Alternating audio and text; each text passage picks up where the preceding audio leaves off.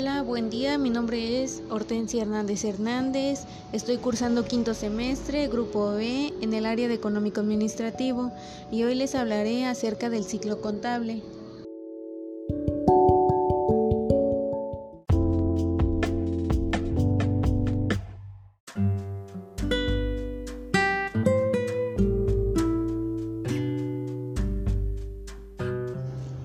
Bueno, pues hoy les hablaré acerca del ciclo contable, pero antes que nada debemos recordar un poco qué es la contabilidad o bueno, de qué se encarga.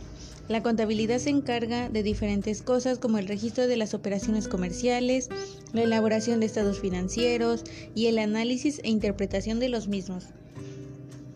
El ciclo contable comienza cuando se inicia una operación contable y esta a su vez inicia con una relación comercial que se da al momento de la compra y de la venta. Por ejemplo, si se compra un producto, ahí se generan dos situaciones de la compra-venta. De las relaciones comerciales surgen las operaciones comerciales que se refieren a la que se refieren a la compra de un producto y de qué manera se hace el pago. Por ejemplo, compras un producto como comida y lo pagas en efectivo. Las operaciones comerciales nos arrojan los documentos fuente, que pueden ser notas, facturas, cheques, etc., que son los comprobantes de la manera en la que se hace una transacción. Dentro de los documentos fuente encontramos la información financiera, que nos arroja lo que es un catálogo de cuentas. Un catálogo de cuentas es un listado ordenado que agrupa las cuentas contables que se requieren para el registro de las operaciones financieras de una empresa. Algunas cuentas que se manejan en el catálogo de cuentas son caja, banco, compras, ventas, mercancía, proveedores, etc. Con la información financiera se hace un registro contable. El registro contable implica lo que es el cargo y el abono. Este registro se puede realizar de dos maneras, que son de la manera manual y la manera electrónica. Dentro de la forma manual se pueden encontrar de igual manera dos formas para realizarlo, que son en los libros diario y mayor y en la y la otra es en pólizas, tanto pólizas de diario de ingresos y egresos. Una vez que se registran los libros diario y mayor, se elabora una balanza de comprobación. La balanza de comprobación no es considerada un estado financiero, pero es fundamental para la contabilidad, ya que nos permite observar si el registro contable está bien elaborado.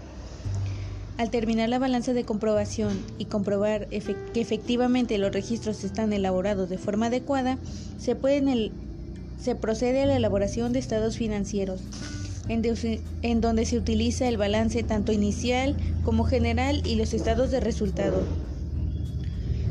Además, a través de los estados financieros se analiza e interpreta la información de los mismos.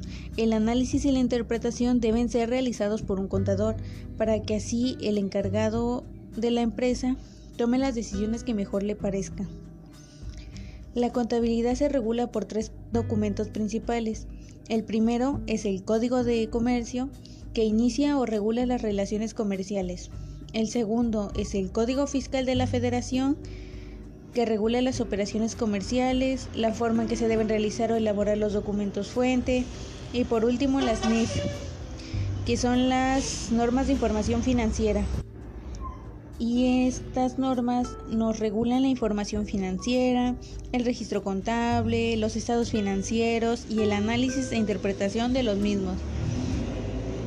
Los conceptos como relación comercial, operaciones comerciales, documentos fuente, información financiera, registro contable, balanza de comprobación, estados financieros y análisis e interpretación de la información financiera hacen posible que se lleve a cabo un ciclo contable.